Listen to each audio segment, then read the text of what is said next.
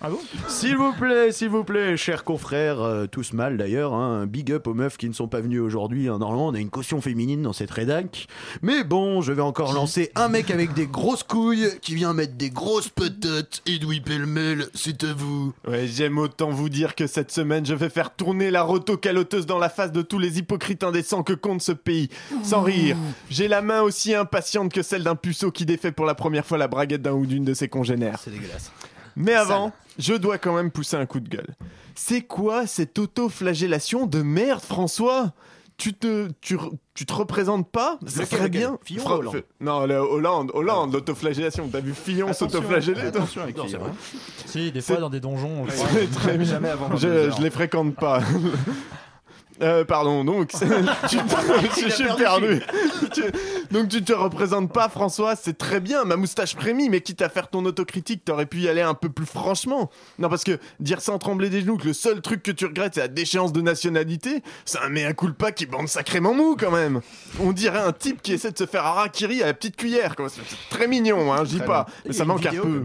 Mais non, mais ça manque à peu près autant d'efficacité que de panache. Et le pardon pour les 11 milliards de cadeaux fiscaux, l'état d'urgence interminable, la loi travail. Il y avait de quoi te quicher la tronche à réveiller un type en coma éthylique, probablement Juppé, qui boit sans discontinuer pour oublier.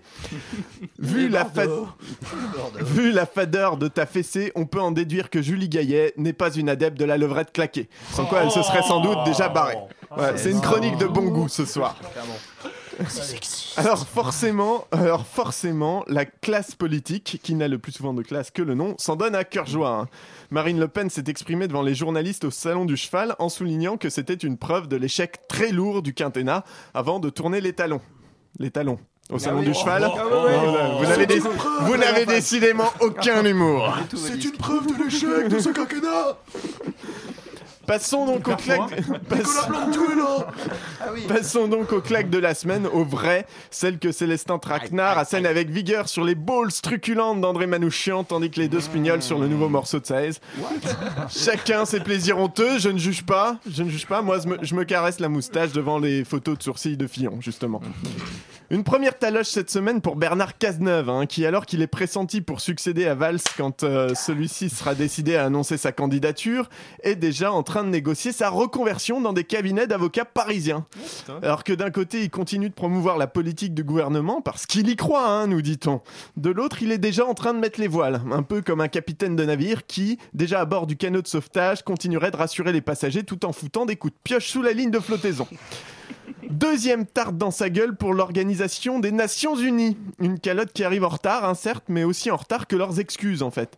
En 2010, après le séisme à Haïti, l'ONU dépêche des casques bleus sur place, y monte un campement et déverse toutes leurs eaux usées directement dans un affluent de l'Artibonite, sur les rives duquel était installé le campement de la mission humanitaire un peu plus bas. C'est pas une maladie, c'est Le, camp- le campement servait la soupe dans laquelle l'ONU avait littéralement chié, provoquant une épidémie de choléra qui fit plus de 10 000 morts et 800 000 contaminations. Il a fallu plus de 6 ans à l'ONU hein, pour reconnaître sa responsabilité. Des génies, les mecs. Et quelque part, j'ai envie de dire l'échec de sa mission. Troisième baigne collective très haut level, très très haut level.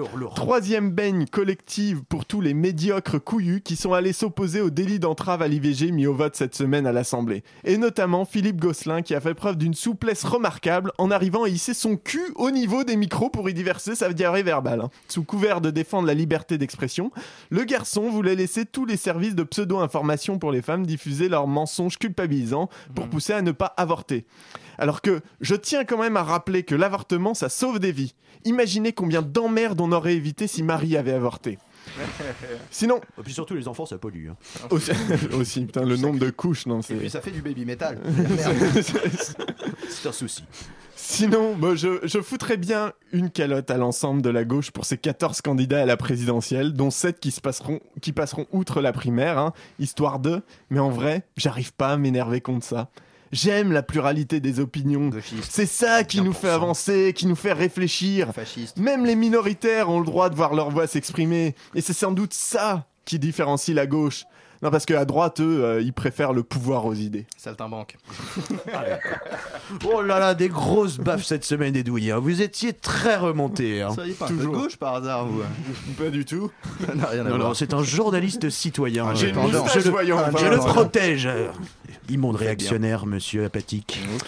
Et il est Eh bien, jaloux, j'ai plus de poils sous le nez que lui sur le caillou. En parlant caillou de, vous emmerde. En parlant de réaction.